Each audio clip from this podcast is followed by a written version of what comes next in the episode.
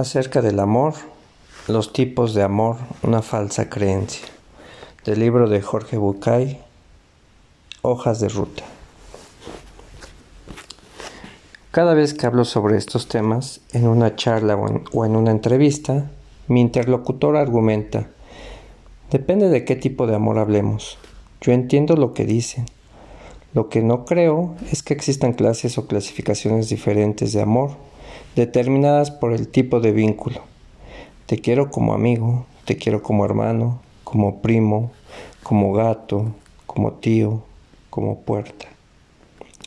Voy a hacer una confesión grupal. Esto de los diferentes tipos de afecto lo inventó mi generación hace más o menos 40 o 50 años.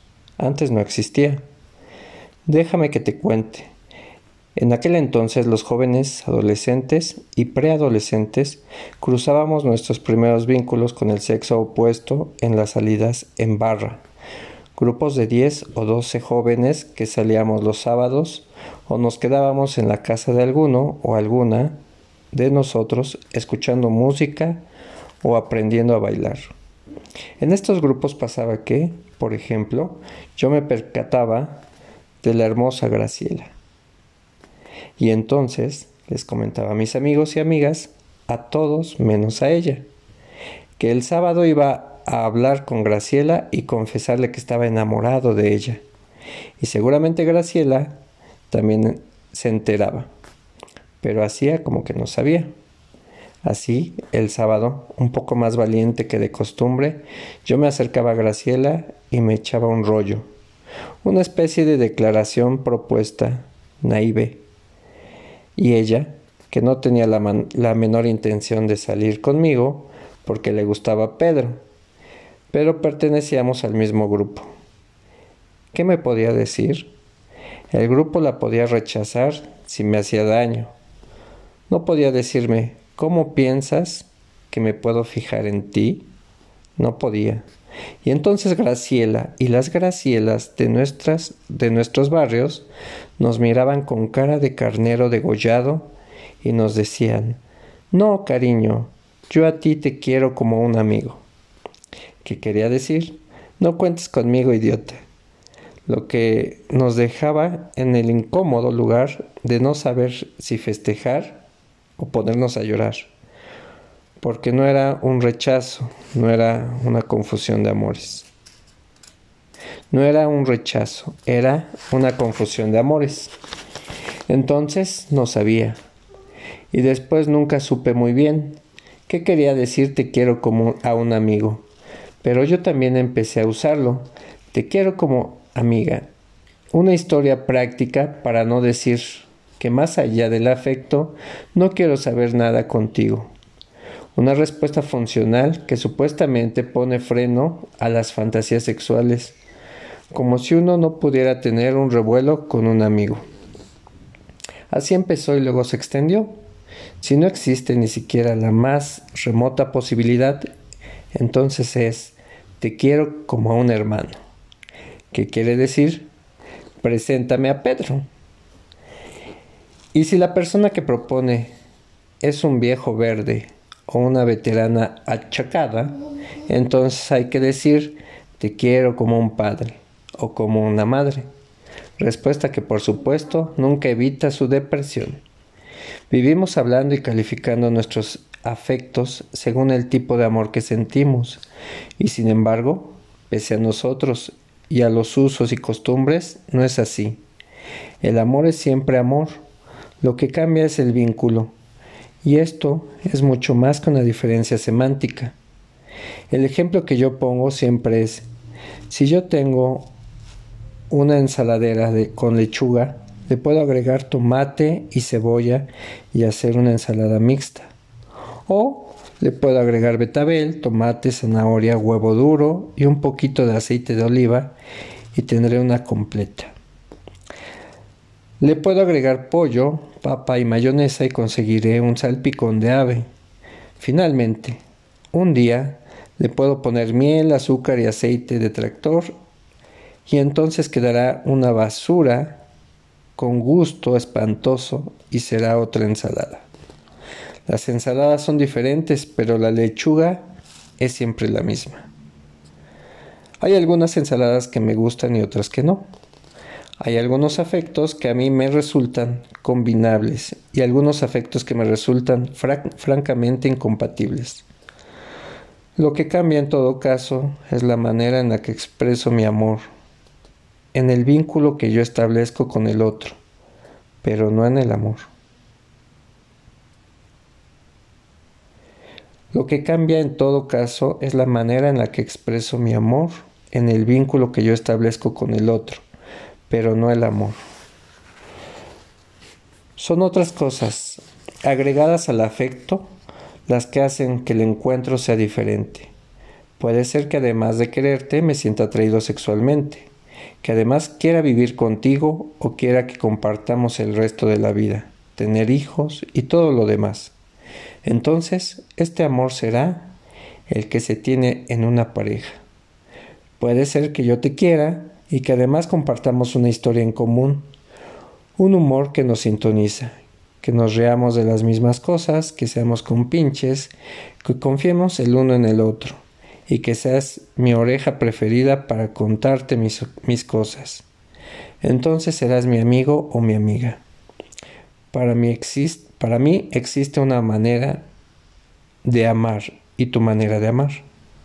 Por supuesto, existen vínculos diferentes. Si te quiero, cambiará mi relación contigo según las otras cosas que le agregamos al amor. Pero insisto, no hay diferentes tipos de cariño. En última instancia, el amor siempre es el mismo. Para bien y para mal, mi manera de querer es siempre única y peculiar. Si yo sé querer a los demás en libertad y constructivamente, quiero constructiva y libremente a todo el mundo. Si soy celoso con mis amigos, soy celoso con mi esposa y con mis hijos. Si soy posesivo, soy posesivo en todas mis relaciones y más posesivo cuanto más se cerca me siento, cuanto más cerca me siento. Si soy asfixiante, cuanto, Cuanto más quiero, más asfixiante soy y más anulador si soy anulador. Si he aprendido a mal querer, cuanto más quiera, más daño haré. Si he aprendido a querer bien, mejor lo haré cuanto más quiera. Claro, esto genera problemas. Hay que advertir y estar advertido. Decirle a mi pareja que yo la quiero de la misma manera que a mi mamá y a una amiga, seguramente provoca inquietud en las tres, pero se inquietarían injustamente porque esta es la verdad. Quiero a mi mamá, a mi esposa y a mi amiga con, lo, con el único cariño que yo puedo tener, que es el mío. Lo que pasa es que además a mi mamá, a mi esposa y a mi amiga me unen cosas diferentes. Y esto hace que el vínculo y la manera que tengo de expresar lo que siento cambie de persona en persona. Los afectos cambian solamente en intensidad.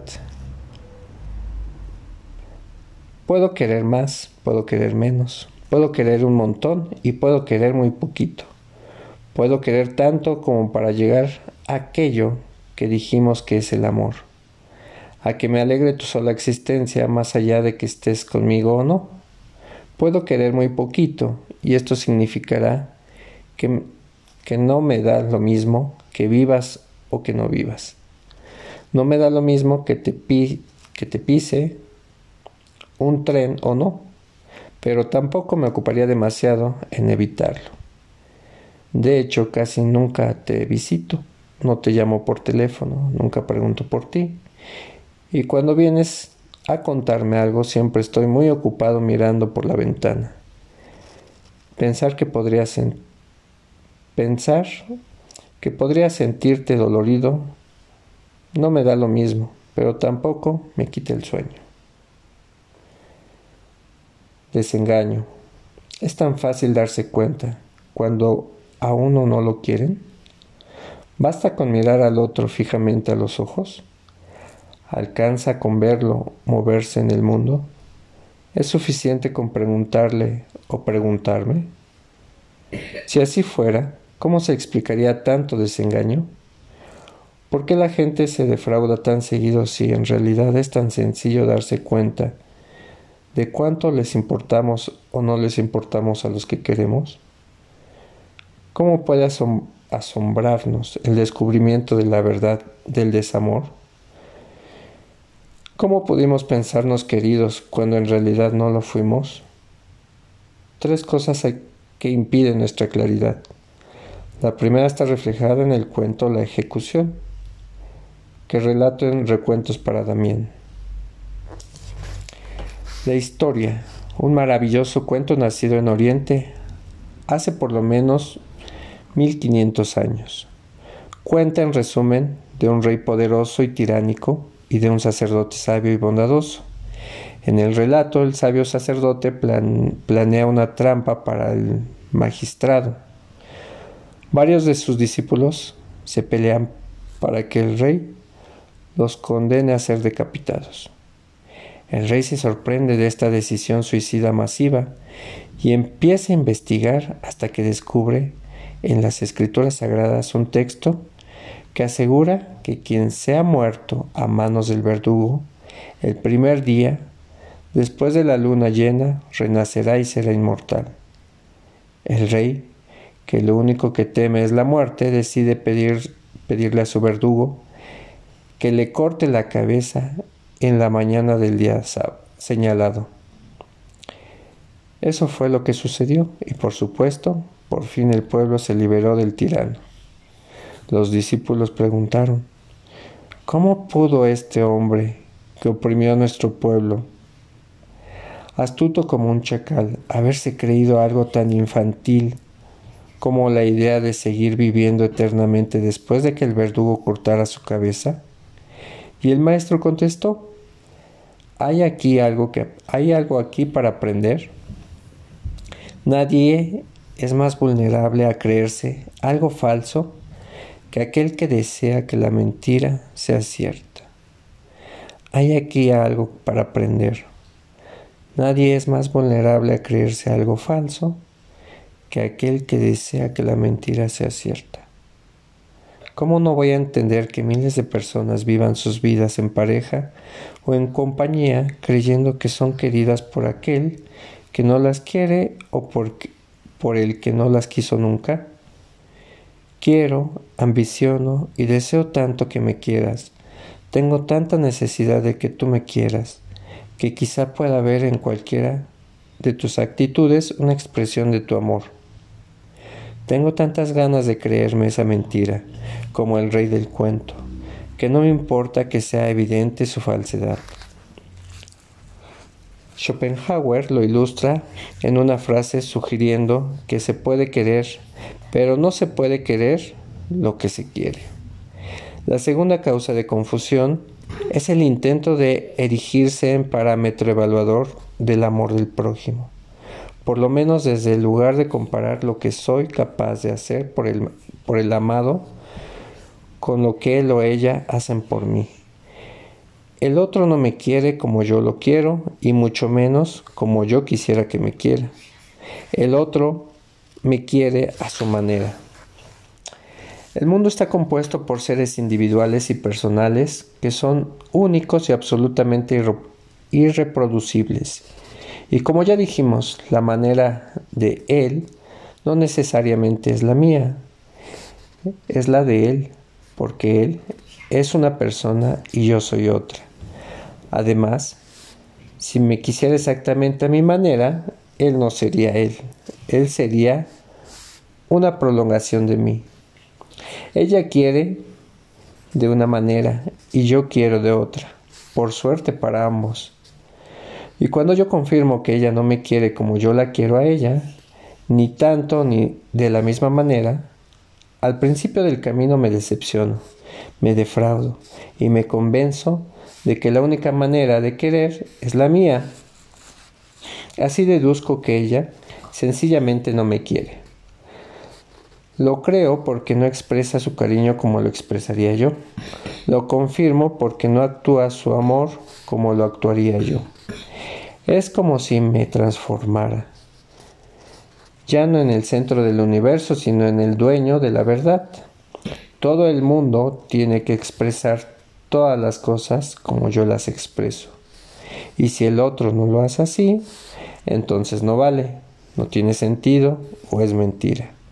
Una conclusión que muchas veces es falsa y que conduce a graves desencuentros entre las personas. En la otra punta están aquellos que, frente al desamor, desconfían de lo que perciben porque atenta contra su vanidad. A medida que recorro el camino del encuentro, aprendo a aceptar que quizás no me quieras. Y lo acepto tanto desde permitirme el dolor de no ser querido como desde la humildad. Hablo de humildad porque esta es la tercera razón para no ver. ¿Cómo no vas a querer a mí, que soy tan maravilloso, espectacular, extraordinario? ¿Dónde vas a encontrar a otro, otra como yo? Que te quiera como yo, que te atienda como yo y te haya dado los mejores años de su vida. ¿Cómo no vas a quererme a mí? Es tan fácil no quererme a mí como no querer a cualquier otro. En efecto, es una de las pocas cosas cotidianas que no depende solo de lo, que hagamos nosotros ni exclusivamente de nuestra decisión, sino de que de hecho suceda. Quizás pueda impedirlo, pero no puedo causarlo. ¿Sucede o no sucede? Y si no sucede, no hay manera de hacer que suceda ni en mí ni en ti. Si me sacrifico, me mutilo y cancelo mi vida por ti. Podré conseguir tu lástima, tu desprecio, tu conmiseración, quizás hasta gratitud, pero no conseguiré que me quieras, porque eso depende de lo que yo pueda hacer. Cuando mamá o papá no nos daban lo que les pedíamos, les decíamos, eres malo o eres mala no te quiero más. Y ahí terminaba todo. La decisión de dejar de amar como castigo. Pero los adultos sabemos que esto es imposible. Sabemos que no existe nuestro viejo conjuro infantil, corto mano y corto fierro. La creencia del amor eterno, quizá el más dañino y difundido de los mitos acerca del amor es que promueve la falsa idea de que el verdadero amor es eterno. Los que lo repiten y sostienen pretenden convencernos de que si alguien te ama, te amará para toda la vida y que si amas a alguien, esto jamás cambiará. Y sin embargo, a veces, lamentablemente y dolorosamente, el sentimiento se aletarga, se consume, se apaga y se termina. Y cuando esto sucede, no hay nada que pueda hacer para impedirlo. Estoy diciendo que se deja de querer. Claro, no siempre, pero se puede dejar de querer.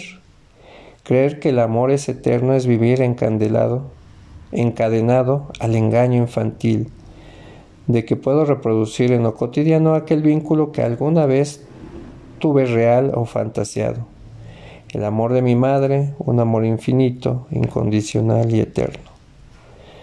Dice Jacques Lacan que es este el vínculo que inconscientemente buscamos reproducir, un vínculo calcado de aquel en muchos aspectos.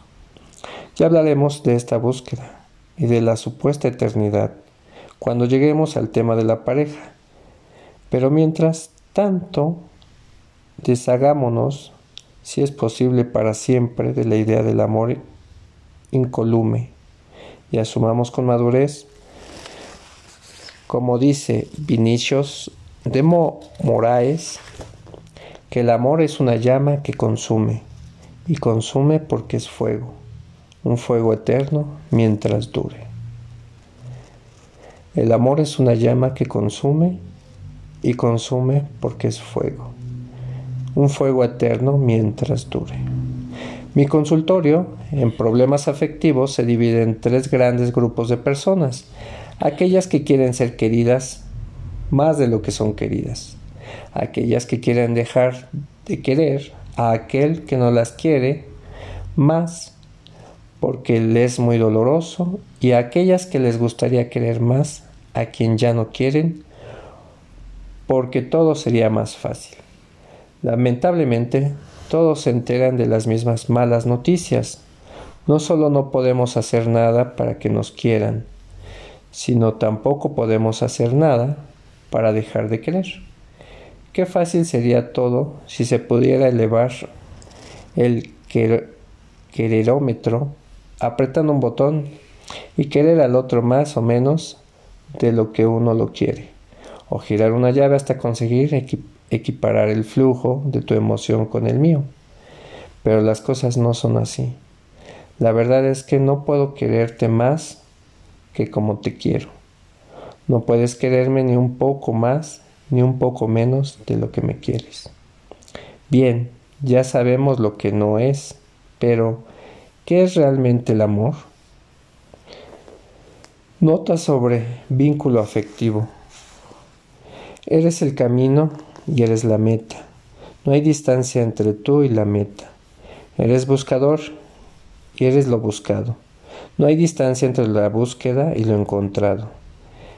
Eres el adorador y eres, y eres lo adorado. Eres el discípulo y eres el maestro. Eres los medios y eres el fin. Este es el gran camino. 8. El libro de la nada. En sus orígenes el término vínculo y el término afecto nos remiten a conceptos o acciones que pueden ser tanto negativos como afirmativos, es decir, a conceptos neutrales. Ninguno de ellos nos hace explícito si el lazo con el otro es positivo o negativo. Debemos establecer entonces que el amor es un vínculo afectivo y que el odio también lo es y que tanto el placer del encuentro como el dolor del desencuentro nos vinculan afectivamente. Siendo esquemáticos, se podría clasificar los vínculos en tres grandes grupos, según el punto de atención del encuentro afectivo. A. El vínculo con un ente metafísico, Dios, fuerza cósmica, la naturaleza, etc. B. El vínculo con un objeto, una obra de arte, un objeto valioso, etc. Y C. El vínculo con lo humano, amigo, novio, familiar o uno mismo. El primero lo asociamos comúnmente con la religión. El segundo podemos hablar de materialismo, de consumismo o incluso de fetichismo. El encuentro con lo humano en su mejor dimensión, está representado por el amor del que hablo, y según Rossiu, es fuente del, genuino y primigenio vínculo interpersonal. Amor y amistad. Cuando me enredo en estas delirantes divagaciones y pienso en ti, que me lees, me pregunto si, podrás compartir conmigo mi pasión por los orígenes de las palabras.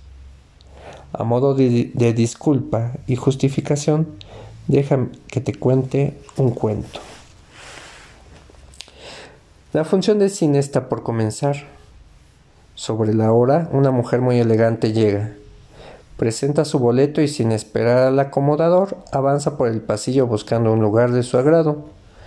En la mitad de sala ve a un hombre con aspecto de vaquero tejano, con botas y sombrero, vestido con pantalones de mezclilla y una estridente camisa con flecos, indudablemente borracho y literalmente despatarrado, por encima de las butacas centrales de las filas 13, 14, 15 y 16.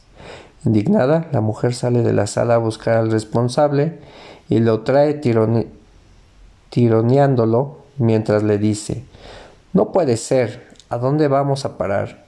Es una falta de respeto, bla, bla, bla.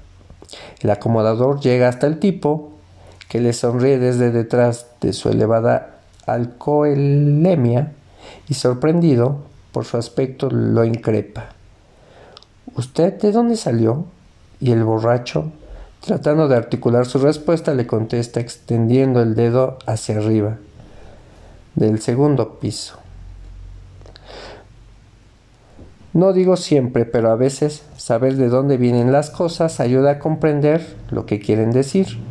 La discusión filosófica con respecto al amor empieza con los griegos, que como se preguntaban por la naturaleza de todas las cosas, también se, preguntaban por la del amor, lo que ya implicaba que el amor tiene una naturaleza, porque solo aquello que posee una naturaleza puede cuestionarse. ¿Cuál era esa naturaleza? O nuestros términos, ¿qué es el amor? La respuesta implica de inmediato una proposición que algunos pueden oponerse a dar como posible, ya que se tiene por creencia de antemano que el amor es conceptualmente irracional, en el sentido de que no se puede describir en proposiciones racionales o significativas. Para tales criterios, para tales críticos, el amor se limita a una expulsión de emociones que desafía el examen racional. La palabra amor posiblemente no llega al español en forma directa de latín. De hecho, el, el correspondiente verbo amar nunca se ha empleado popularmente en la mayoría de los países de lengua latina. Según Ortega y Gasset, los romanos la aprendieron de los etruscos un pueblo mucho más civilizado que dominó Roma y que influyó poderosamente en su idioma, su arte y su cultura. Pero, ¿de dónde viene la palabra etrusca amor? Puede ser que tenga alguna relación con la palabra madre, en español antiguo, en euskera y en otras lenguas. La palabra ama significa madre. Corominas, sin embargo, sostiene que el latín amare y todos sus derivados, amor, amicus, amabilis, amémonos, son de origen indoeuropeo y, y que su significado inicial hacía referencia al deseo sexual. También en inglés love se deriva de formas germánicas del sánscrito lup, deseo. En todo caso, siempre fue difícil definir el concepto de amor, aún etimológicamente y hasta cierto punto la ayuda podía venirnos una vez más de la referencia de otros términos griegos. Ellos nos hablan de tres sentimientos amorosos, eros, filia y agape.